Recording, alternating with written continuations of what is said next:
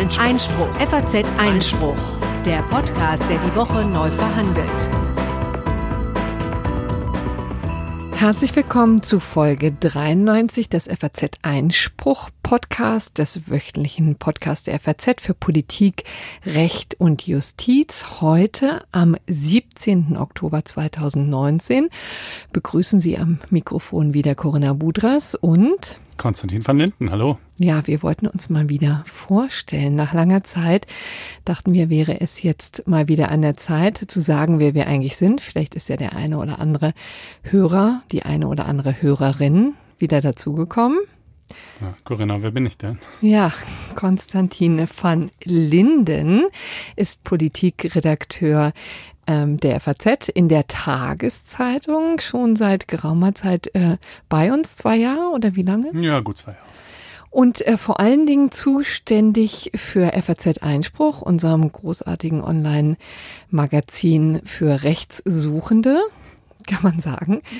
Und ähm, unwesentlich jünger als ich, aber wesentlich konservativer und mit etwas laxem Umgang in Sachen Datenschutz unterwegs. Das vielleicht mal als kleine Person und Umschreibung von meiner Seite. Ja, also letzteres ähm, was den Datenschutz betrifft, kann ich uneingeschränkt unterstreichen. Das, was das konservativ angeht, weiß ich manchmal gar nicht. Es kommt mir gerade so vor, als hätte dieser Begriff einen seltsamen Bedeutungswandel durchlaufen in den letzten paar Jahren. Aber wie dem auch sei, das werdet ihr dann schon heraushören im Laufe der Sendung, wenn ihr uns denn treu bleibt. Und Corinna, jedenfalls, die mir hier gegenüber sitzt, ist, äh, ist vielleicht so etwas wie das gute soziale Gewissen dieser Sendung. Manchmal ein kleines bisschen kreuzzügig heuchlerisch gegen Großkonzerne unterwegs. ähm, aber äh, das gehört ja für sie quasi auch zum Berufsbild dazu, denn wenn sie hier gerade nicht den Podcast macht, dann ist sie Wirtschaftsredakteurin bei der Frankfurter Allgemeinen Sonntagszeitung und außerdem natürlich genauso wie im Übrigen auch ich ausgebildete Juristin. Ja, hier haben wir in der Tat zwei Juristen am Mikrofon, zwei Juristen und ganz viele Meinungen.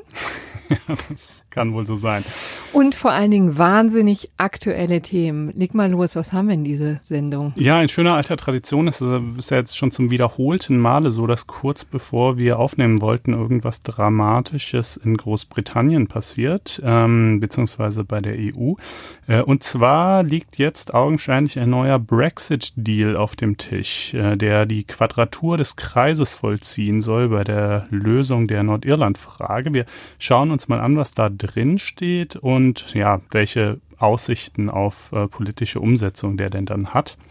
Äh, anschließend kommen wir zu einem deutschen Thema, auch mit starkem politischem Einschlag. Der Vorsitzende des Rechtsausschusses des Bundestags, Stefan Brandner von der AfD, hat sich mit ein paar Äußerungen, die ja jedenfalls ganz überwiegend als antisemitisch wahrgenommen werden, ins Abseits geschossen und nun fordern die übrigen Mitglieder des äh, Rechtsausschusses und auch sonst eine ganze Menge Leute seinen Rücktritt oder seine Absetzung. Wir schauen uns mal an, äh, inwiefern letzteres eigentlich rechtlich möglich wäre.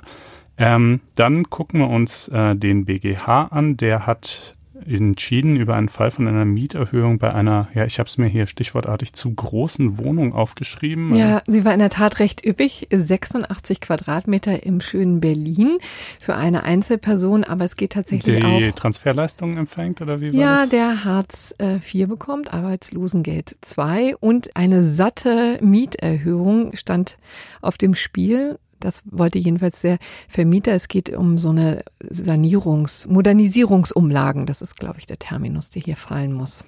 Genau, naja, also wir gucken uns mal an, wie das Zusammenspiel von Mietrecht und Sozialrecht äh, da funktioniert. Ähm, dann haben wir noch den EuGH, der ein ziemlich wichtiges Urteil gefällt hat zur Auslieferung von ähm, ja, Beschuldigten in andere EU-Staaten, wenn ihnen dort unwürdige Haftbedingungen drohen.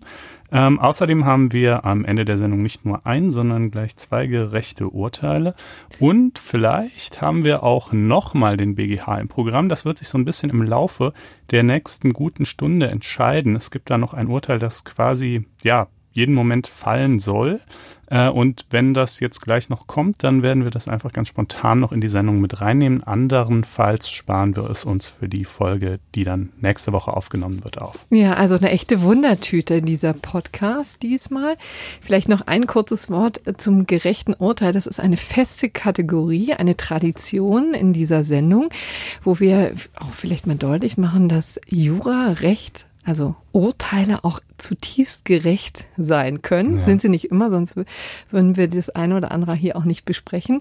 Aber das sozusagen als Hinweis auch für alle Nichtjuristen, dass das ähm, sozusagen ja immer äh, eine positive Wendung nehmen kann. Deswegen wollen wir mit dieser, mit diesem sehr positiven Ausblick immer aus der Sendung rausgehen. Genau. Aber jetzt äh, kommen wir erstmal zum Brexit. Also, ist der gordische Knoten ist geplatzt oder auch doch nicht? Mal gucken. Also, es gibt jetzt jedenfalls einen neuen Deal. Ja, und übrigens das Einzige, ich bin ja immer sehr, sehr froh, wenn, wenn wir hier sowas verkünden können, ja, dass etwas Neues vorangeht, dass äh, ein Problem gelöst scheint. Das einzige Problem ist, dass man hier Boris Johnson das Ganze überhaupt gar nicht gönnt, ne? Im Zweifel. Also wenn er das jetzt tatsächlich hier in trockene Tücher bringt, ah. Ach, naja, gut, das wäre jetzt noch mein geringstes Problem ähm, bei der Geschichte. Ähm, aber es sieht auch ehrlich gesagt nicht unbedingt danach aus, als würde das Ganze im britischen Unterhaus dann eine Mehrheit finden. Aber dazu sogleich erstmal zu den eigentlichen Inhalten des Deals. Das große Problem, das nicht das einzige, aber doch das Hauptproblem äh, bei der Suche nach einem Brexit-Abkommen ist ja bekanntlich schon seit geraumer Zeit die Nordirland-Frage und der sogenannte Backstop. Das haben wir hier in der Sendung in früheren Folgen auch schon mal erklärt, aber weil es doch nicht ganz einfach zu verstehen und zu behalten ist, dachte ich, ich wiederhole es nochmal. Ja, erzähl doch gerne mal, was der Backstop ist, also die Rückfalllösung in, in, in Sachen Irland. Genau.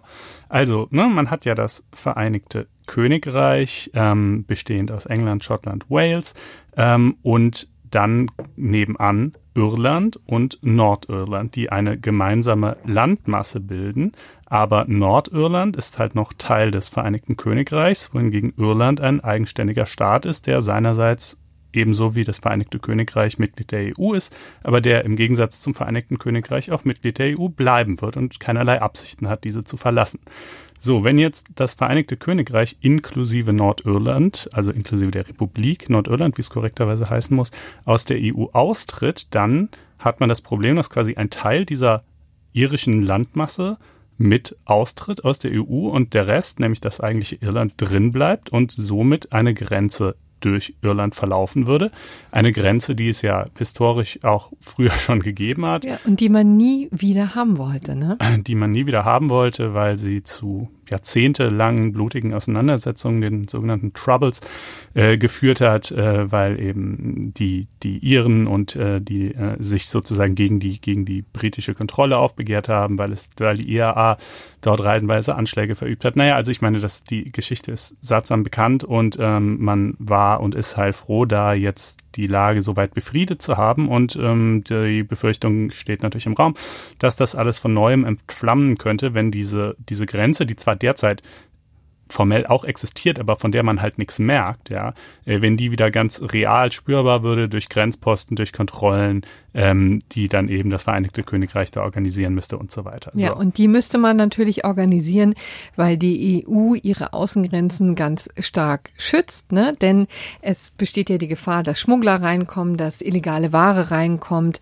dass die, der große Freihandelsbereich EU umgangen wird von den Kriminellen und deswegen braucht man natürlich besondere Kontrollen und die würden tatsächlich erstmals dann wieder an dieser Grenze installiert werden müssen. Genau, von Kriminellen oder auch nur von wirtschaftlicher Konkurrenz, die dadurch einen Weg findet, die hiesigen zum Beispiel Verbraucherschutzstandards und ähnliches zu unterschreiten um, und den Wettbewerb zu verzerren. Ähm, so, und nun war also die Frage, wie löst man das Problem, dass es dort keine harte Grenze geben soll? Äh, eine Überlegung war zunächst der Backstop in Bezug auf das ganze Vereinigte Königreich. Das heißt, die Idee war, das ganze Vereinigte Königreich bleibt komplett in der Zollunion mit der EU drin, bis auf weiteres, bis man nämlich möglicherweise sich auf irgendein Handelsabkommen in Zukunft wird verständigen können, welches diese Frage löst.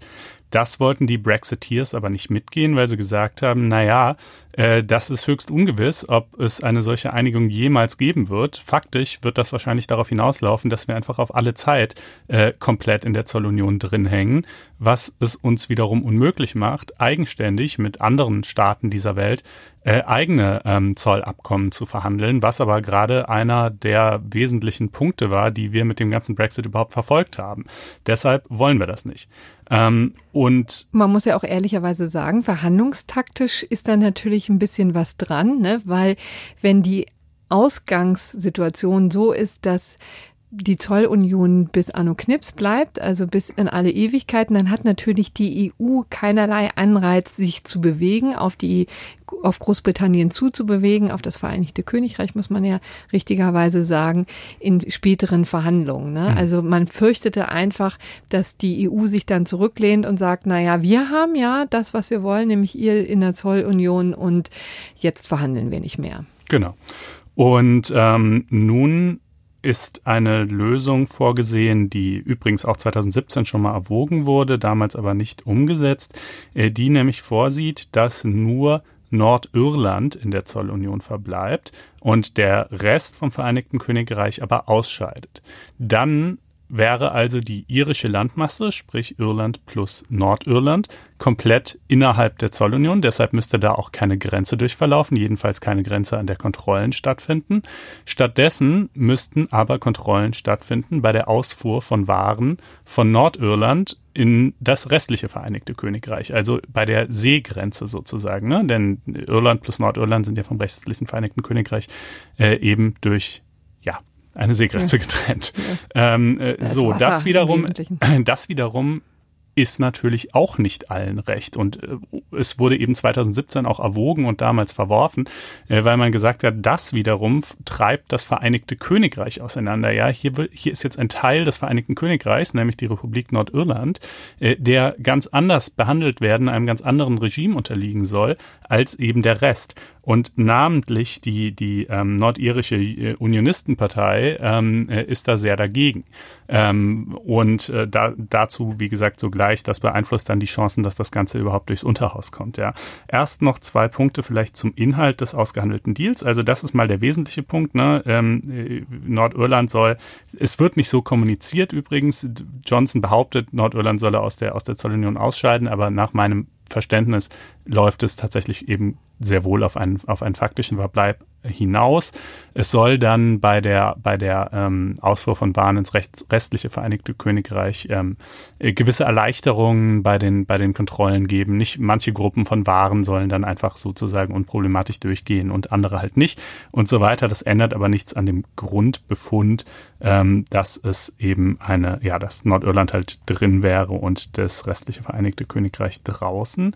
Ähm, Im Übrigen soll Nordirland die Möglichkeit erhalten, in der Zukunft auch genauso wie das restliche Vereinigte Königreich auszuscheiden, womit dann natürlich der gerade beschriebene Konflikt der inneririschen Grenze wieder virulent werden würde aber ähm, dass äh, diese, diese Möglichkeit ist auch an diverse ähm, hohe Hürden geknüpft. Er, äh, und zwar soll es nur dann möglich sein, wenn äh, die Regierung und das Parlament Nordirlands das beide so beschließen. Die Möglichkeit, das so zu beschließen, sollen sie frühestens 2025 haben. Ähm, und selbst wenn sie es dann so beschließen sollten, soll es nochmal eine Übergangsperiode von ein bis zwei Jahren geben, an deren Ende dann auch doch wiederum ein Festhalten an diesem äh, auf Nordirland bezogenen Backstop stehen könnte. Also da sind sozusagen etliche Sicherungsmechanismen drin, aber gleichzeitig ist die Tür auch nicht vollständig verschlossen ähm, äh, für ein mögliches späteres Ausscheiden Nordirlands ja, aus und das der Zollunion. Glaube ich, der essentielle Unterschied ne, zu vorher. Also wie gesagt, vorher war es eben einfach so, dass die EU sich komplett zurücklegen, lehnen konnte, nicht mhm. liegen, sondern zurücklehnen konnte und einfach in der besseren Verhandlungsposition war. Und das ändert sich natürlich, wenn es jetzt doch eine Art Befristung dieses Backstop äh, gibt. Das ist ja immer die Forderung gewesen, jetzt von Teilen äh, Großbritanniens. Jedenfalls die EU hat immer bis jetzt klar gesagt, da machen wir nicht mit. Ja, da sehen wir überhaupt gar keine Veranlassung. Jetzt scheint sich die EU zumindest in diesem Punkt zu bewegen und das wäre in der Tat ein essentieller Durchbruch. Genau. Also es ist, es ist keine Befristung in dem Sinne, dass es automatisch auslaufen nee. würde, aber aber es ist zumindest die Möglichkeit geschaffen, in Zukunft da eine, eine andere Regelung zu treffen und zwar das aufzukündigen. Genau. Ne? Ähm, und äh, ja, nun, so weit, so gut oder auch nicht, denn äh, es sieht leider danach aus, als wäre dieser ganze Deal eine ziemliche Totgeburt. Naja, jetzt warten wir mal ab. Konstantin ist ja auch immer so wahnsinnig pessimistisch, das muss man dazu wissen. Ich habe ja von Anfang an große Stücke auch auf diesen EU-Gipfel gesetzt, der ja heute, am heutigen Donnerstag eben beginnt, wo die EU-Spitzen zusammenkommen und versuchen, eine Lösung zu finden. Ja, und man muss ja sagen, das Verlangen danach ist groß auf allen Seiten. Es möchte eigentlich niemand derjenige sein, der ja, Großbritannien von der Klippe stößt in ein unübersichtliches Chaos, in einen ungeregelten Brexit. Ja, also da sind große Kräfte, die da wirken. Also zunächst einmal kommen die EU-Staats- und Regierungschefs zusammen, reden drüber und dann am Samstag ist das Ganze tatsächlich im britischen Parlament. Genau, und da kommt's zum Schwure und ähm, naja, da muss man jedenfalls mal gespannt sein. Der Samstag ist ja der 19. Oktober. Das ist gleichzeitig das Datum, an dem Boris Johnson nach dem unlängst verabschiedeten Anti-No-Deal-Gesetz äh, verpflichtet ist, eine Verlängerung ähm, des einstweiligen Verbleibs in der EU äh, zu beantragen bei der EU, wenn es ihm bis dahin nicht gelingt, einen Deal zu präsentieren, dem das britische Unterhaus zustimmt. So einen Deal hat er jetzt präsentiert. Ob das britische Unterhaus dem auch zustimmt, na, das wird sich eben am 19. entscheiden. Aber es hängt übrigens auch nicht nur an den zehn Nasen da aus dem, aus Nordirland, muss man ehrlicherweise sagen, sondern die Mehrheitsverhältnisse können sich natürlich jetzt drastisch ändern. Ne? Das wird man einfach sehen. Wir haben ja bis jetzt eine ziemlich unübersichtliche Situation. Ne? Ähm, weder was die Tories wollen, noch was Labour will, ist so ganz klar. Da gibt es auch viele Linien innerhalb der Parteien, ja, Grabenkämpfe, die sich da auftun. Und das könnte sich in der Tat durch so einen Deal, der jetzt ja doch in wesentlichen Teilen anders ist, neu mischen. Ja, möglicherweise. Also ähm, Johnson hat mit den im Parlament vertretenen Tories, selbst wenn die alle einheitlich für ihn stimmen sollten, keine Mehrheit mehr hinter sich. Namentlich unter ja, anderem auch deshalb, weil er Leute rausgeschmissen weil er 21 von ihnen rausgeschmissen hat, die nämlich bei diesem gerade schon äh, für die Verabschiedung dieses gerade schon erwähnten Anti-No-Deal-Gesetzes vor einigen Wochen gestimmt haben, was ihm wiederum die Möglichkeit genommen hat, notfalls eben auch ganz ohne Deal auszuscheiden, auf die er eigentlich so scharf war. Nun also, wie dem auch sei, aber man weiß natürlich nicht, wie diese 21, ob die vielleicht jetzt gleich wohl ihn stützen oder vielleicht aus, aus Rache auch gerade nicht. Man weiß auch nicht, ob nicht vielleicht ähm, umgekehrt umgekehrt äh, Labour-Abgeordnete sagen, mein Gott, also irgendwie mit dem Deal können wir uns jetzt doch anfreunden und wir wollen dem Elend jetzt auch mal ein Ende bereiten. Ähm, das ist natürlich alles nicht in Stein gemeißelt, aber jedenfalls die verbreitete Analyse ist schon, dass Johnson wohl auf die Stimmen zum einen der DUP, also der Democratic Unionist Party und dann der sogenannten Erz-Brexiteers, werden sie übersetzt, ERG, ähm, äh, angewiesen sei. Die letztere haben angekündigt, sich dem Stimmverhalten der DUP anzuschließen und die DUP hat schon angekündigt, diesen Deal abzulehnen, weil sie eben die sozusagen inner britische ähm, Verbundenheit des Vereinigten Königreichs damit wiederum wanken sieht und äh, das nicht mitgehen möchte. Ähm, aber gut, das wird man sehen. Äh, zur nächsten Sendung äh, wird es dann schon feststehen. Übrigens, selbst wenn das ähm, britische Unterhaus zustimmen sollte, äh, müsste es wohl trotzdem eine Art Verschiebung des Austrittstermins geben, aber nur so eine, eine technische Verschiebung nennt sich das, weil quasi, naja, also der Deal, der jetzt ausgehandelt ist, dem müsste das Unterhaus zustimmen. Gut, das könnte es theoretisch am Samstag tun.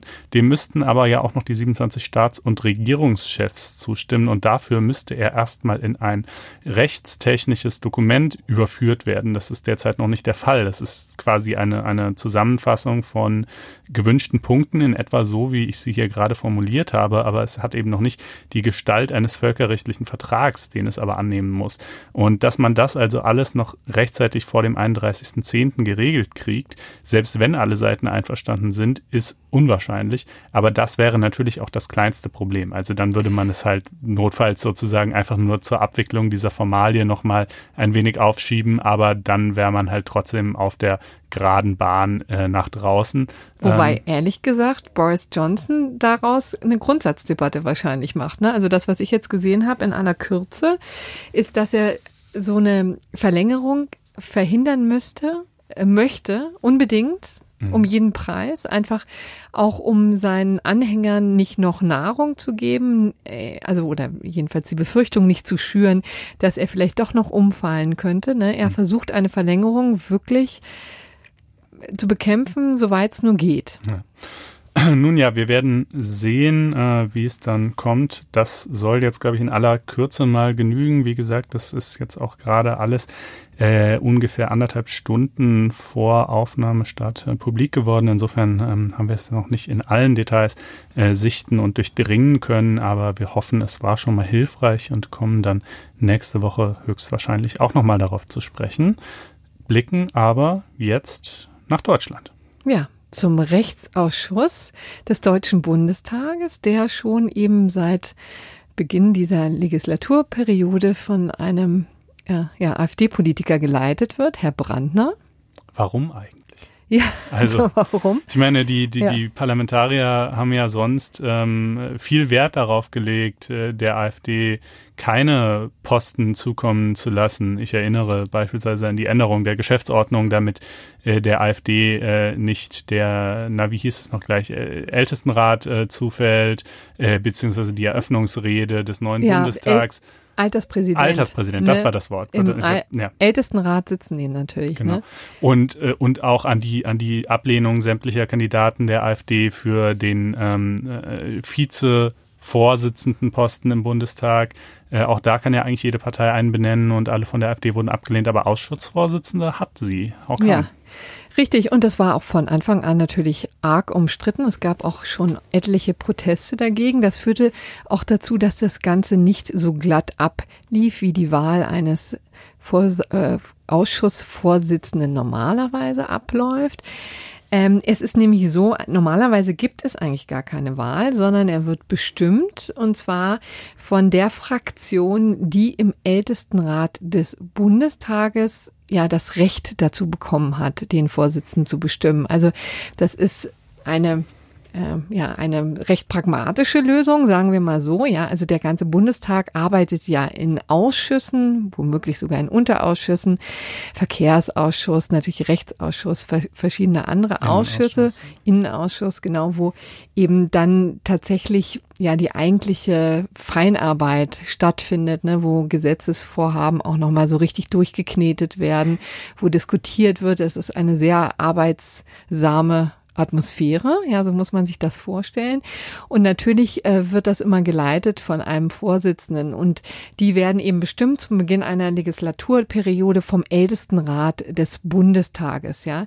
Das ist ein Gremium, ja, wo nicht die Ältesten oder die betagten Mitglieder des Bundestages reinkommen, sondern im Grunde genommen die so ähm, ja, geschäftsmäßig am besten unterwegs sind, um es mal total untechnisch auszu, ähm, auszudrücken. Also der managt die alltäglichen parlamentarischen Abläufe, ja, besteht aus 29 Mitgliedern und zwar Bundestagspräsident und seine fünf Stellvertreter und Stellvertreterinnen sowie eben 23 von der Fraktion benannten Abgeordnete und darunter sind eben meistens auch die parlamentarischen Geschäftsführer der jeweiligen Fraktion, ja. Mhm. Also schon Leute von Rang und Namen sitzen da drin und die handeln dann untereinander aus, wer welchen ähm, Ausschuss vorsitzt. Und da waren die Juristen natürlich ähm, schon mal total begeistert, dass ausgerechnet der Rechtsausschuss, in dem auch wichtige ja, Gesetzesvorhaben, auch was die Anwaltschaft betrifft, festgelegt werden, dass der von einem AfD-Politiker best also bestimmt werden soll, ne? dass die AfD sozusagen das, den Zugriff hat dazu, wer da den Vorsitz leitet. Ja, und deswegen wurde, das wurde aber so getan, also das wurde so entschieden. Also die AfD hat tatsächlich die Möglichkeit des Zugriffs gehabt und hat Stefan Brandner eben gewählt. Und das wird im Ältestenrat so entschieden, aber dass die AfD jedenfalls für ein paar Ausschüsse den Vorsitzendenposten bekommen müsste. Das wiederum liegt ja schon auch an der Stärke, mit der sie in den Bundestag eingezogen ist. Ne? Also die Ausschussvorsitzendenposten werden ja, wenn ich mich nicht täusche, in einem äh, Proports vergeben zu der Zahl von Sitzen, die man im Bundestag errungen hat. Ja, aber dazu kann ich dir ehrlich gesagt nichts Genaues sagen. Okay. Aber jedenfalls relativ sicher, dass das der Anlass ja. war, warum die AfD jedenfalls einige Ausschüsse bekommen musste und dann war offenbar, hielt man den Rechtsausschuss eben noch für äh, das kleinere Übel. Ja, die AfD, das muss man mal sagen, ist ne, immer noch die größte Oppositionspartei ja. im Bundestag. Ne? Also da kam die nicht drum herum und was du gesagt hattest, bezüglich der Blockade, der AfD-Politiker in herausragenden Funktionen betraf eben vor allen Dingen herausragende Funktionen. Man muss man sagen, dass man eben solche Situationen dann nicht blockiert hat. Ne? Das ist ja mehr so auf der Arbeitsebene, wenn man so will. Das ist genau. So. Ähm, gut, okay. Und äh, aber jedenfalls eigentlich werden die dann einfach bestimmt, hast du gesagt. Ja. In diesem Fall war es aber schon mal ein bisschen anders. War ne? es anders, weil es eben Widerspruch gab. Deswegen musste geheim gewählt werden. Ähm, und das waren in der Tat ähm, immerhin zwölf Nein-Stimmen, die da äh, zusammenkamen. Zwölf Nein-Stimmen, zwölf Enthaltungen und 19 Ja-Stimmen, die also für Brandner als Vor Vorsitzenden gestimmt haben. Der Bundestagsvizepräsident Thomas Oppermann hat schon damals gesagt, ähm, dass ähm, er ihm wünsche, Herrn Brandner, dass er immer den richtigen Ton treffe, ja, und da sind wir jetzt ja schon genau beim Problem, ja. ja. Denn den hat er in dieser ganzen dramatischen Entwicklung in Halle und den antisemitischen Anschlägen dort nicht gefunden. Ja, gut, den verfehlt er regelmäßig, würde ich sagen, ja. aber hier vielleicht in einer auch emotional und natürlich auch politisch besonders aufgeladenen Situation. Also nämlich hat er zwei Dinge getan, an denen sich jetzt die Empörung in besonderer Weise entzündet. Äh, das eine war, dass er den Tweet von jemand anderem, den man glaube ich nicht kennt weiter, irgendein Twitterer, retweetet hat. Also für alle, die selber nicht auf Twitter unterwegs sind, quasi geteilt mit seinen Followern. Ja, äh, und in diesem Tweet äh, hat derjenige sich also darüber aufgeregt und meinte, warum würden denn die deutschen Politiker jetzt eigentlich in Moscheen und Synagogen rumlungern, hm. äh, wenn doch äh, tatsächlich die Opfer eine Deutsche, die gern Volksmusik hörte und ein Bio-Deutscher gewesen seien, dieses Anschlags. Ja, ähm, das war also das erste und ähm, dann das zweite, ähm, das kam unmittelbar von Brandner selbst, das hat er selber geschrieben und zwar Bezug nehmend auf einen Fernsehauftritt von Michael Friedmann, in dem Michael Friedmann wiederum der AfD eine Mitschuld am Gedeihen des Antisemitismus in Deutschland zugewiesen hat, schrieb Herr Brandner also, äh, Staatsfunk, jede Sendeminute dieses deutschen Michel treibt uns neue Anhänger in Scharen zu, weiter so, Hashtag Paolo Pinkel, Hashtag Koksnase, Hashtag Zwangsfunk. Ja, das ist schon krass. Also, ja. gut, das, also Paulo Pinkel und Koksnase, das spielt natürlich auf eine frühere Episode im Leben von Michael Friedmann an, äh, an die man sich vielleicht noch erinnern kann, die wir jetzt aber hier ehrlich gesagt an dieser Stelle nicht äh, vertiefen müssen, denn ähm, diese Episode hat mal wirklich so gerade gar nichts mit Michael Friedmanns Stellungnahme zum Thema Antisemitismus in Deutschland und Rolle, die die AfD dabei spielt, zu tun. Und deshalb äh, ist es auch äh, natürlich total atominem und äh, sozusagen fernab jeden, jeder sachlichen Auseinandersetzung, ähm, das hier anzuführen. Ähm, Gut, das ist also mal, und äh, zu dem ersten Tweet oder Retweet vielmehr, da muss man, klar, jetzt gibt's immer die Leute, das hat der Brandner dann später selber auch gesagt, äh, Retweet bedeutet ja nicht Zustimmung, ja, er habe nur mal so das Meinungsspektrum naja. abbilden wollen, was es halt auf Twitter gibt, so ungefähr. Ja, wer's glaubt, ne? Also, hm. ich meine, ja, vielleicht bedeutet ein Retweet nicht immer Zustimmung, aber gerade wenn man eine politisch hochkontroverse, scharfe äh, und eben in diesem Fall antisemitische Äußerung weiter verbreitet, dann sollte man vielleicht schon dazu schreiben, dass man dem ausdrücklich nicht zustimmt, wenn man nicht eben so verstanden werden will, dass man ihm sehr wohl zustimmt, wie es ja ehrlich gesagt auch einfach gemeint gewesen sein mhm. wird, auch wenn er es jetzt abstreitet, weil äh, ihm der Wind halt irgendwie mit äh, einigem Tempo ins Gesicht weht, ähm, aber auch wirklich nur deshalb. Ähm, und ähm, naja gut, also dann hat, äh, haben erstmal der Deutsche Anwaltverein und der Deutsche Juristinnenbund äh, seinen Rücktritt gefordert und tags darauf, nämlich am Mittwoch, haben sich auch sämtliche im Rechtsausschuss vertretenen Mitglieder, außer natürlich denen, die von der AfD dort sitzen, äh, dieser Forderung angeschlossen. Ähm, aber Herr Brandner gedenkt das nicht zu tun. Ähm, und naja, nun ist also, steht so ein bisschen die Frage im Raum, äh, kann man wird man ihn, ihm los, genau, los? wenn er selber nicht gehen möchte. Ja, äh, eine Frage, auf die die Geschäftsordnung des Bundestages keine wirkliche Antwort bereithält. Äh, überhaupt, äh, das muss man wirklich sagen, ich glaube, äh, für Parteienrechtler ist die AfD äh, eine totale Goldgrube, in dem Sinne, dass sie halt ständig äh, an ihr neue Fragen virulent werden, äh, die zu beantworten es bisher keinen Anlass gegeben hat.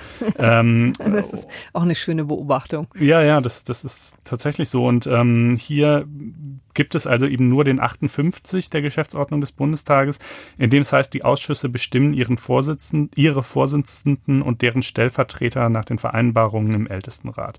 Naja, gut, bestimmen ihre Vorsitzenden.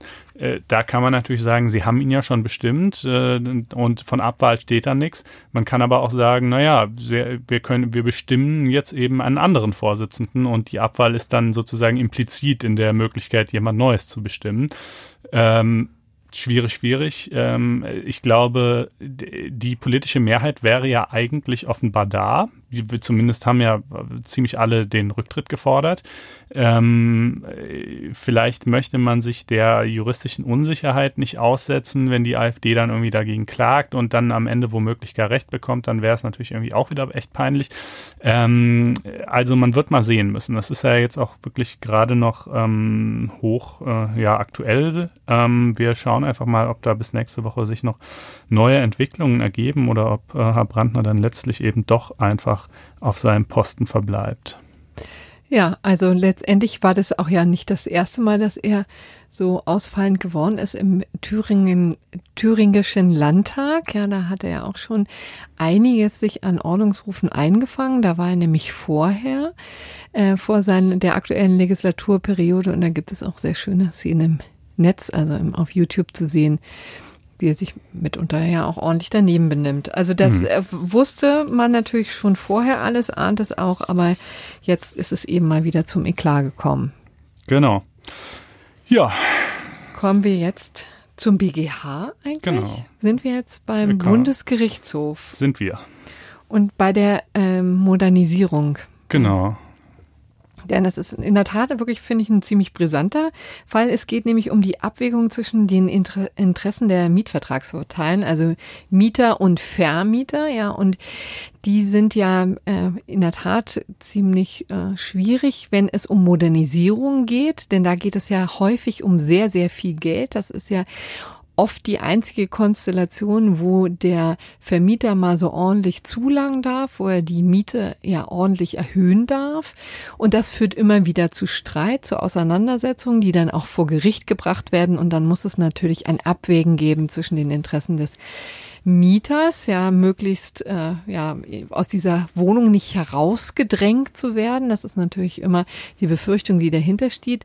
Und dem Refinanzierungsinteresse des Vermieters, ne? Denn es ist ja tatsächlich, sollen ja Anreize geschaffen werden für den Vermietern, seine Bude auch ja auf einem ordentlichen Stand zu halten, womöglich auch energetisch zu sanieren. Das ist ja auch ein neuer, relativ neuer Auftrag der Bundesregierung an die Vermieter, die Gebäude jetzt CO2 zu gestalten. Ja, also all das ähm, ist sozusagen das Spannungsfeld, in dem wir uns jetzt hier im in diesem Fall bewegen und gewürzt wird das Ganze eben noch dadurch, dass das eben ein Hartz-IV-Empfänger betraf, der ja so gewisse Restriktionen unterliegt, äh, was jetzt die Wahl der Wohnung angehen angeht, ne? Denn der Staat übernimmt ja die Wohnkosten für Hartz-IV-Empfänger, für Empfänger des Arbeitslosengeldes 2, aber knüpft daran die Bedingung, dass die nicht jetzt in Luxus-Apartments wohnen und die nicht besonders groß sein können. Also 50 Quadratmeter ist so ein bisschen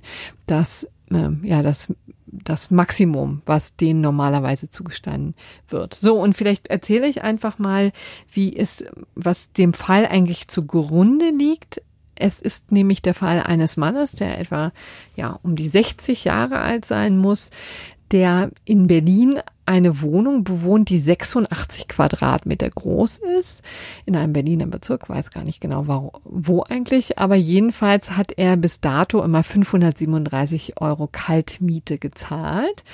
Und äh, der Vermieter hat nun ordentlich modernisiert, ne, hat also eine Dämmung natürlich an die Fassaden ran gemacht, hat, ähm, die, um die energetischen Heizkosten da ein bisschen zu senken, hat die Balkone vergrößert und ein, äh, ein Fahrstuhl wieder ja, der schon seit den 70er Jahren in diesem Gebäude drin war, reaktiviert und das alles kostete ordentlich Geld, ja. Und es ist ja so, dass es eine Regelung im bürgerlichen Gesetzbuch gibt. Wir reden hier von Paragraph 959 BGB und die erlaubt es den Vermietern, sich die Kosten für die Modernisierung von ihren Mietern zurückzuholen. Und zwar dürfen die acht Prozent der Kosten für die Modernisierung im Jahr auf die Mieter umlegen. Ja, acht Prozent dürfen sie also sich zurückholen. Refinanzieren. Das ist auch, meine ich, kürzlich weniger geworden. Ja, es war ursprünglich elf genau. und jetzt seit Anfang des Jahres sind es eben nur noch acht. Hiergegen ist der Kläger dann auch vorgegangen, hat gesagt, diese Mieterhöhung bedeutet für ihn eine finanzielle Härte, ja, und er wollte eben feststellen lassen, dass er eben nicht zur Zahlung der zusätzlichen Miete von 240 Euro monatlich verpflichtet sein kann. Das war sozusagen die der Grundstreit hier vor dem Bundesgerichtshof. Und zwar, weil er. Weil er eben ähm, schon seit über 55 Jahren in dieser Wohnung wohnt. Und da quasi so verwurzelt ist, dass das jetzt irgendwie in besonderer Weise unzumutbar wäre. Ihn genau, und äh, also die Gefahr besteht natürlich immer bei diesen Modernisierungsumlagen, dass die, wo, dass die Miete so hoch steigt, dass man sie sich nicht mehr leisten hm. kann. Ja, auch in hier in diesem Fall, dass die ähm, die staatliche Stelle, das Jobcenter, diese die Miete nicht mehr übernimmt. Mhm. Ja, das war bei ihm ja die die Sonderkonstellation und äh, dass er deswegen dazu gezwungen wird, äh, die Wohnung zu verlassen und sich mhm. was anderes auszusuchen. So und das Interessante ist eben, der wohnte schon seit 55 Jahren in dieser Bude. Ja, seine Familie, mit er war da aufgewachsen, er war da eingezogen mit seinen Eltern, als er fünf Jahre alt war, hatte die dann von seinen Eltern übernommen und wohnte dann eben schon seit etlicher Zeit alleine in diesen auf diesen 86 Quadratmetern. Ne? Und der sagte jetzt natürlich,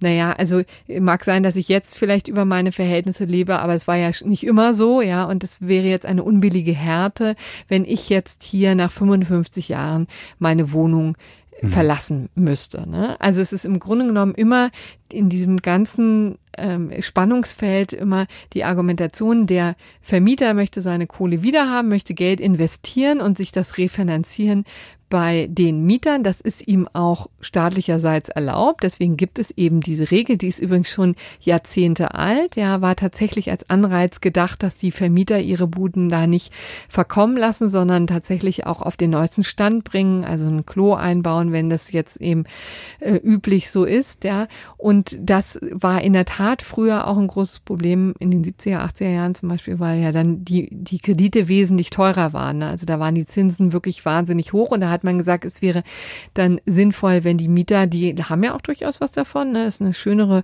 ähm, Wohnung, wenn man eben einen größeren Balkon hat oder auch die Dämmung stimmt, dann hat man weniger Heizkosten. All das lässt sich ja auch hören, ja, das ist sozusagen der Ausgleich. Und die einzige Rettung für die Mieter ist eben diese unbillige Härte, die er eben dann geltend machen kann, ja. Und hier hat eben der BGH sich auf die Seite des Mieters geschlagen und hat eben gesagt, ja, hier mag es sein, dass die Wohnung zu groß ist. Das ist natürlich ein Faktor, der hier eine Rolle spielt, zu Lasten des Mieters, aber er ist eben auch nicht der einzige ähm, Ausschlag oder das ausschlaggebende Argument.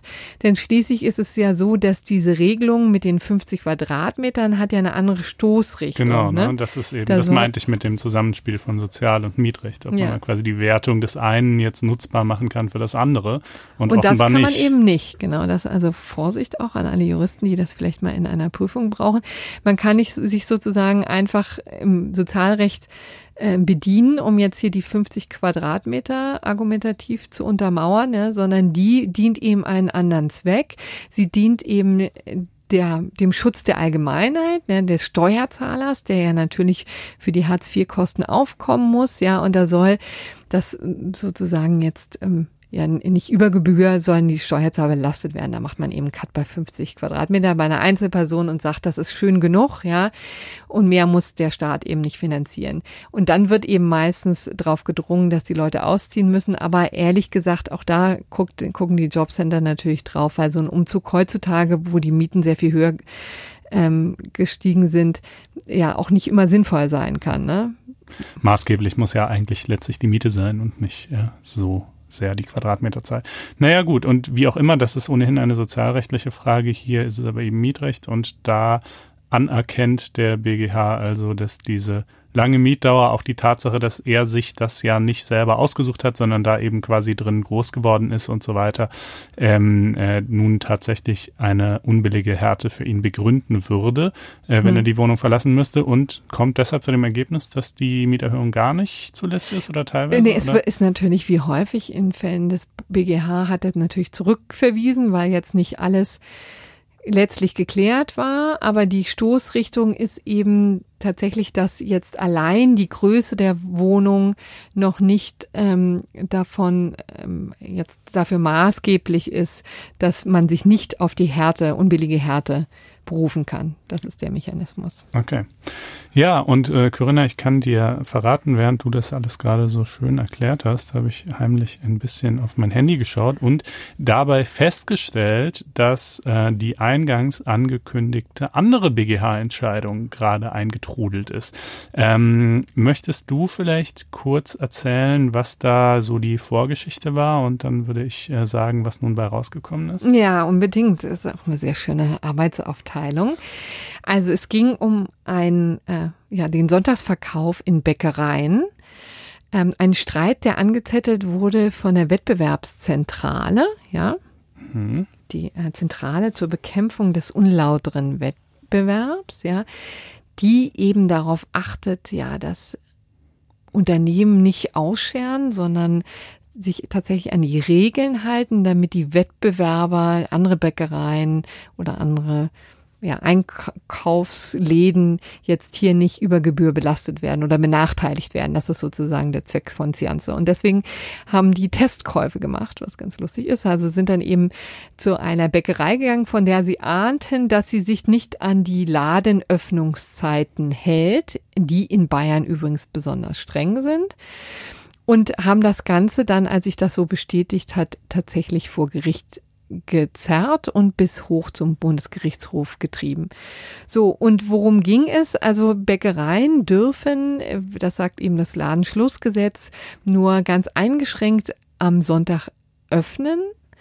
Äh, in Bayern ist es übrigens besonders restriktiv, da sind es, glaube ich, nur drei Stunden. In Berlin ist ja wieder natürlich Party überall, da die dürfen da elf Stunden öffnen. Das heißt, die ja, Bäckereien in Berlin können auch den Langschläfern ihre Semmeln, nee, ihre Schrippen liefern. Schrippen. Ja. Ähm, und in Bayern ist das alles ein bisschen schwieriger. So, und eine Bäckerei hatte sich da aber so drüber hinweggesetzt, hatte dann auch noch ein paar Stühle auf die Straße gestellt und irgendwie, um das Ganze sozusagen als Gaststätte laufen zu lassen. Die hatten, wollten nämlich über ein, es, es sind das auch mal wieder so schön, es gibt eben unterschiedliche Regelungen für unterschiedliche Lebenssachverhalte. Das ist natürlich noch nicht besonders überraschend, aber es ist tatsächlich so, dass wenn man ein bisschen klug ist und im Gesetzestext liest, auch tatsächlich das eine oder andere Schlupfloch für sich entdecken kann. Und hier war es eben auch. Die haben halt natürlich die Ladenöffnungszeiten gesehen, haben gesehen, dass die ein bisschen zu restriktiv für ihre Belange sind und dachten, naja, dann pochen sie mal auf eine Ausnahme, die das Gaststättengesetz eben ermöglicht. Ja, die ermöglicht längere Öffnungszeiten, wenn es um zubereitete Speisen geht. Ja, und mhm. jetzt ging es vor dem BGH eben um die Frage, sind Semmeln, muss man in Bayern sagen, Semmeln und eben auch so Kastenbrot und was da alles verkauft wurde, sind das zubereitete Speisen, so dass sie unter diese Ausnahme des Gaststättengesetzes fallen? Oder sind sie es nicht, dann wäre eben das restriktive Ladenschlussgesetz einschlägig. So und was hat der Bundesgerichtshof nun gesagt? Äh, ja, er hat gesagt, es sind zubereitete ja. Speisen. ein Sieg für alle, die äh, sonntags vielleicht erst ein bisschen später aus dem Bett kommen und trotzdem noch äh, Brötchen kaufen wollen. Äh, und zwar sagt er, ähm, nach der vom Berufungsgericht rechtszählerfrei festgestellten Verkehrsanschauung handelt es sich bei Brötchen und Broten um zubereitete Speisen, also um durch den Backvorgang essfertig gemachte Lebensmittel. Ja. Diese werden in den Cafés der Beklagten verabreicht. Dass die Beklagte das, ja, das äh, wurde tatsächlich so formuliert. ja, dass die Beklagte das Brot im Café, also wenn man da sich quasi in diesen Cafeteria-artigen Bereich hineinsetzt, in geschnittener Form anbietet, im Straßenverkauf aber ganze Brotlaibe veräußert und die Gäste des Cafés die Brötchen und die Brotscheiben selbst bestreichen oder belegen, ändert an dieser Beurteilung nichts. Ja, ähm, ja also und äh, genau, dann sagt er noch, ähm, da die Zulässigkeit eines Straßenverkaufs nicht voraussetzt, dass die Speisen in der Gaststätte zubereitet worden sind, ist es auch egal, wenn die also woanders gebacken wurden und dann nur dahin angeliefert, wie ja bei diesen Bäckereiketten inzwischen durchaus üblich. Und äh, allerdings, es sei schon Voraussetzung, dass die Abgabe zum als baldigen Verzehr erfolgt. Also genauso wie ein Restaurant ja auch am Sonntag offen haben kann und natürlich kann ich auch in ein Restaurant gehen und sagen, ich hätte gern irgendwie das Schnitzel mit Pommes zum Mitnehmen. Äh, ähm, genauso darf ich eben auch in ein Bäckereicafé gehen und sagen, ich hätte gern das Brötchen zum Mitnehmen. Ähm, aber es muss dann eben auch irgendwie sich die Lage so darstellen, dass ich es quasi mitnehme und irgendwie dann anschließend äh, am Frühstückstisch auch verzehre und nicht, ja, keine Ahnung, was man sonst damit machen sollte, irgendwie äh, einschweiße und äh, in, in, im Keller verstaue. Naja, also jedenfalls ähm, faktisch läuft es darauf hinaus, dass äh, diese Form der Brötchenabgabe ähm, legitimiert wurde durch den BGH. Das ist ganz lustig, weil in einer anderen Entscheidung, die wir jetzt hier nicht auch noch einbauen müssen, aber nur so mm, am Rande sei erwähnt, dass der Bundesfinanzhof wiederum entschieden hat, dass Brötchen aber äh, für sich genommen ohne Belag aber kein Frühstück sind. Ja. ja. Also ein Frühstück ist ein unbelegtes Brötchen nicht, aber eine zubereitete Speise im Sinne eben des Gaststättengesetzes ist es schon, sagt der BGH. Und ähm, ja. Und ich finde es wirklich immer herrlich, mit was für lebensnahen Fragen sich Juristen und insbesondere Richter herumschlagen müssen. Und da kann man auch mal sehen, tatsächlich, wie alltagsrelevant Jura ist. Ja, also nochmal ein kleiner Werbeblock für dieses ganz zauberhafte diesen ganzen zauberhaften Bereich. Denn äh, wenn Sie sich jetzt, liebe Hörer, demnächst mal fragen, warum Sie denn so unfassbar viel Zeit haben beim Kauf von Schrippen jetzt äh, wirklich nicht. bis weit in den Nachmittag hinein, was ich sehr begrüße, dann liegt das wirklich an dieser heutigen Entscheidung des Bundesgerichtshofs. Ja, so ist das. Äh, jetzt kommen wir aber zu einer anderen Entscheidung, von der ich hoffe, dass sie sich in der Lebensrealität unserer Hörer nicht unmittelbar niederschlägt, ähm, nämlich um die Frage, unter welchen Umständen deutsche Gerichte ähm, einem von einem anderen europäischen Mitgliedsstaat ausgestellten europäischen Haftbefehl nicht Folge leisten müssen, beziehungsweise dann sogar nicht Folge leisten dürfen. Ähm, Ausgang da oder Anlass zu dieser Frage hatte der Fall eines Rumänen gegeben, der also in seinem Heimatland eben wegen diverser Delikte, die er begangen haben soll, gesucht wurde und ähm, der wurde dann irgendwie in Deutschland äh, festgenommen, in Untersuchungshaft genommen. Äh, Rumänien hatte einen europäischen Haftbefehl ausgestellt auf seinen Namen und hatte dann eben auch seine Auslieferung beantragt.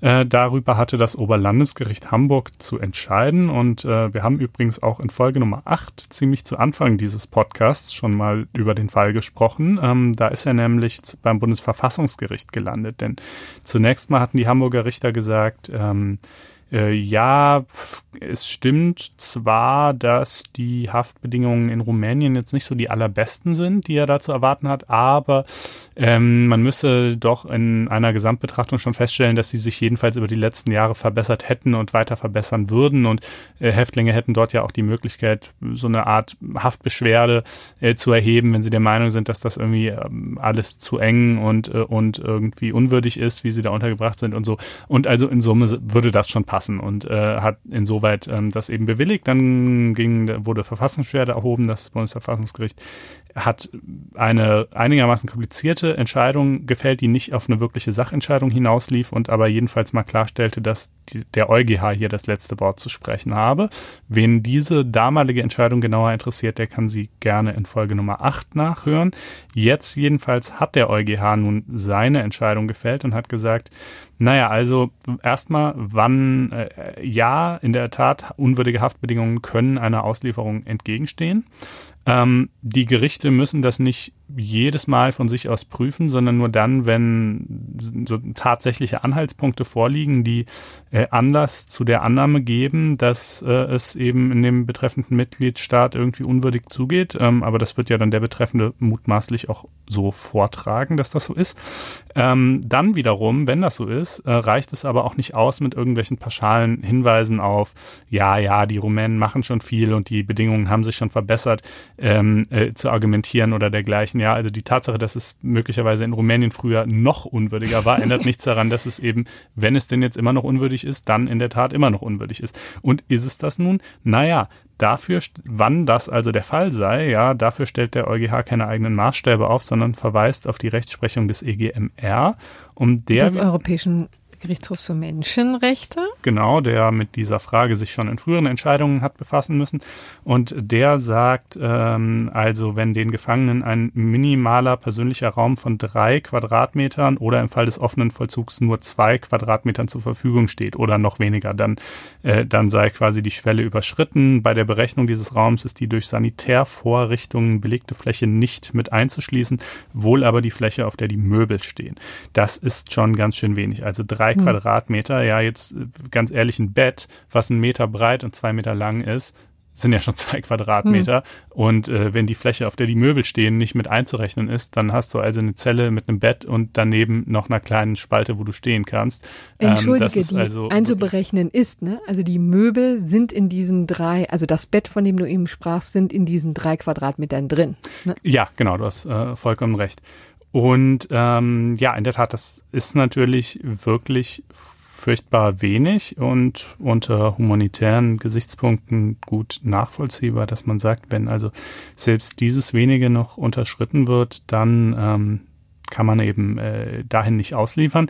Es hat allerdings auf praktischer Ebene und eigentlich auch auf rechtlicher Ebene schon ein paar gravierende Konsequenzen. Also, äh, denn die Idee bei der EU war ja eben gerade immer diesen viel zitierten Raum der Freiheit, der Sicherheit und des Rechts zu schaffen, in dem äh, das Prinzip des gegenseitigen Vertrauens gilt und in dem ähm, gerade nicht mehr äh, bei jeder bei jedem Kooperationsakt zwischen zwei Staaten, wie eben zum Beispiel der Auslieferung von, äh, von ähm, Beschuldigten in einem Strafverfahren, äh, darauf geachtet werden muss und äh, umfangreich nachgeprüft werden muss, ob in dem Staat auch überhaupt irgendwie die notwendigen Bedingungen vorliegen. Gut, das muss jetzt, wie gesagt, auch nicht immer gemacht werden, aber eben doch zumindest bei Vorliegen von Zweifeln. Ja, und ganz offensichtlich gibt es ja eine Notwendigkeit dafür. Ne? Also denn es ist ja ganz schön, wenn man dieses Ziel hat, ja, das alles im Vertrauen aufeinander funktioniert, aber das geht eben tatsächlich nur, wenn es die gleichen Standards gibt in Europa und die gibt es eben nicht überall. Genau, dieses Prinzip des gegenseitigen Vertrauens ist gerade auch im Zusammenhang mit dem europäischen Haftbefehl ja auch schon an anderer Stelle ja. präferiert worden. Da haben wir auch schon mal drüber gesprochen. Deutschland, da, Spanien erinnern wir uns. Ah, ja, Deutschland. Ich meinte jetzt allerdings Polen, ähm, wo es ja darum ging, ähm, dass äh, Einspruch erhoben wurde gegen die Vollstreckung eines äh, Auslieferungsersuchens aus Polen beziehungsweise eines eines dort ausgestellten Haftbefehls aufgrund des Umbaus der dortigen Justiz und der EuGH dann also auch so eine äh, ja vermittelnde Lösung gewählt hat, indem er sagte, naja, ähm, ist es jetzt nicht so, dass Haftbefehle aus Polen grundsätzlich nicht mehr zu beachten wären, aber es muss schon nachgeprüft werden, ob die dortigen Justizreformen sich konkret in diesem Haftbefehl niedergeschlagen haben in einer Weise, die es dann eben tatsächlich unzulässig erscheinen ließe, äh, den zu vollstrecken. Ähm, hier nun also ganz andere Gründe zwar, nämlich eben die Art und Weise der Unterbringung, aber äh, gleichwohl äh, insofern eben dasselbe Ergebnis, dass äh, auch rumänische Haftbefehle nicht mehr unbedingt zu vollstrecken sind. Und ähm, ja, das ist, ist natürlich insofern misslich, als dass die Leute, wenn sie, ähm, wenn also feststeht, dass sie in das Zielland nicht ausgeliefert werden können, äh, dann auch aus der deutschen Haft entlassen werden müssen. Denn dass man den hier den Prozess macht, ist erstens mangels Jurisdiktion und zweitens auch aufgrund von Beweisschwierigkeiten nicht praktikabel. Und wenn also feststeht, dass er auch nicht ausgeliefert werden kann, ja, dann gibt es auch kein, keine Rechtfertigung, ihn weiter in Haft zu lassen. Sprich, ähm, für rumänische Straftäter wird Deutschland oder nicht nur Deutschland, sondern ähm, auch andere EU-Staaten äh, quasi zum sicheren Hafen. Ähm, das ist natürlich ein unschöner ähm, Folgeeffekt äh, dieser Entscheidung, aber gleichwohl hat sie ja irgendwie auch ihre aus humanitärer Sicht durchaus nachvollziehbaren Gründe. Ja, und dann wird eben aus einer juristischen Fragestellung eine politische, ja, dann muss das eben politisch so gelöst werden, dass Deutschland auf Rumänien oder wen auch immer einwirkt und da die Haftverbesserungen durchsetzt. Ja, das ne? wäre ne? ähm, erfreulich, aber nun gut, man wird sehen, ob das so gelingt oder auch nicht. Ähm, ja, so viel vielleicht dazu. Ja, und jetzt kommen wir zu dem beschwingten Teil unseres ja, das Podcasts. war doch alles total beschwingend. Ja, und äh, jetzt wird's aber ähm, genau mit unseren gerechten Urteilen ähm, noch lockerer als schon ja. bisher. Möchtest du anfangen oder soll ich? Ähm, ist mir ganz gleich, du kannst auch ruhig. Ja, dann äh, ich habe tatsächlich einen Fall, der nicht juristisch wahnsinnig äh, diffizil ist und ausgefeilt. Ich kann mich übrigens eigentlich auch ähm, bei den Fakten nur auf die Bildzeitung verlassen, muss ich ehrlich gesagt sagen. Es gab keine Pressemitteilung von Amtsgericht Arnsberg, aber der Fall ist so illuster, dass wir ihn hier mal zu Gehör bringen wollten. Es ist nämlich ein sehr tragischer Fall. Wirklich, also so, so ein Fall, wo man mit dem Kopf gegen die Wand rennen möchte und denken, denkt, um Gottes Willen, was da passiert. Es war nämlich so, dass ein Mann in Süßt seine gesamten Ersparnisse äh, in Höhe von einer halben Million Euro äh, in einer Ölheizung geparkt hat. also in Bar, Schein. In Schein, ja. In einer Ölheizung geparkt hat, die offensichtlich stillgelegt war. Wo auch sonst. Ja, also erstmal. Ich dachte, oder unter Kopfkissen oder so wäre so der Klassiker. Eine halbe Million irgendwo in Bar rumzuliegen hat, ist ja schon bemerkenswert genug. Und die hat er außerdem noch geparkt in einer stillgelegten Ölheizung. Dass die stillgelegt war, wusste offensichtlich nur er. Dann ging er in den Urlaub und bat einen guten Freund, auf seine Werkstatt aufzupassen. Die Ölheizung befand sich eben in dieser Werkstatt und dann ist das Ganze übrigens spielt, ich glaube, im August was, nee, ach nee, Entschuldigung, ja, im Dezember natürlich, ja, sonst macht es auch gar keinen Sinn, im Dezember 2014 War also spielte das Ganze, ja. Kältere Jahreszeit, der Typ kälter. dachte sich, oh ja, die Ölheizung könnte man ja mal. Und naja, es gab irgendwie Frost, was für Dezember jetzt auch nicht so wahnsinnig ungewöhnlich ist und dann hat er ähm, die Ölheizung angeschmissen, weil er Angst hatte, dass die Rohre sonst zerplatzen, ne, weil gefrorenes Wasser lädt sich irgendwie aus und so und alles irgendwie schwierig und er wollte ja seinem Freund nur Gutes tun und der kommt nach Hause und von diesen 520.000 Euro waren nur noch 20.000 übrig. Ja, also die waren zumindest, die waren glaube ich beschädigt, aber die rekonstruiert werden ja. von der Bundesbank. Ja, also man muss sich muss sich das wirklich vorstellen, wie dieser Mann nach Hause kommt und einfach wahrscheinlich einen Herzinfarkt und einen Schlaganfall zusammenbekommt, als er feststellt, dass sein sorgsam gehütetes Geld äh, sich tatsächlich also in Flammen aufgegangen ist, so muss man es ja dann irgendwie sagen. So und das Geld wollte er dann von seinem nun ehemals besten Freund wieder zurück ist tatsächlich also ein, äh, ein, das hat den Klageweg beschritten. Ja, man kann davon ausgehen, dass diese halbe Million deswegen einigermaßen rechtmäßig erworben waren. Ja, denn sonst hoffentlich würde man es nicht tun. Aber vor dem Amtsgericht Arnsberg ist er jetzt gescheitert, weil das Gericht eben erkannt hat, naja, es ist in vernünftiger Weise nicht damit zu rechnen, dass ein Heizkessel als Versteck für Geldzeichen genutzt wird, zumal Papiergeld besonders feueranfällig ist, so der nüchterne Befund des Richters. Prozess am Amtsgericht Arnsberg. Deswegen ist der Mann mit seiner ähm, Schadensersatzklage gescheitert. Und wir haben natürlich also tiefstes Mitgefühl mit diesem Mann, aber wir stellen uns natürlich jetzt hier auch auf die Seite des Freundes, der damit auch wirklich nicht im entferntesten rechnen konnte. Und deswegen sagen wir ein gerechtes Urteil. Ja, kommen mir auch so vor. Ich habe mich gerade noch ganz was anderes gefragt, nämlich wie das bei dem Streitwert eigentlich am Amtsgericht hat landen können. Das ja. äh, müssen wir, glaube ich, ähm, zurückstellen und äh, können das dann in der folgenden Sendung sicherlich noch beantworten. Denn normalerweise über einem Streitwert von einer halben Million wäre ja nicht mehr das Amtsgericht zuständig.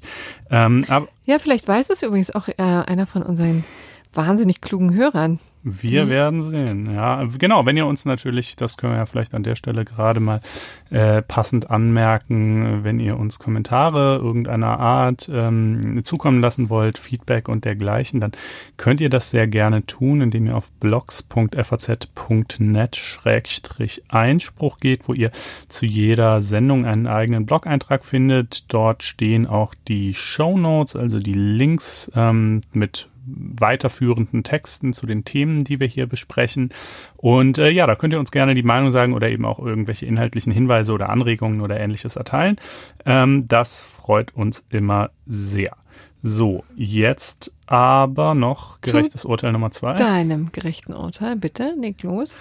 Ja, äh, da ging es um die Entlassung eines Soldaten auf Zeit aus dem Dienstverhältnis. Also die Zeit, die war dann eben faktisch noch etwas kürzer als äh, ursprünglich mal geplant. Äh, und warum wurde dieser Mensch äh, entlassen? Naja, ähm, weil er sich geweigert hat, Frauen die Hand zu geben.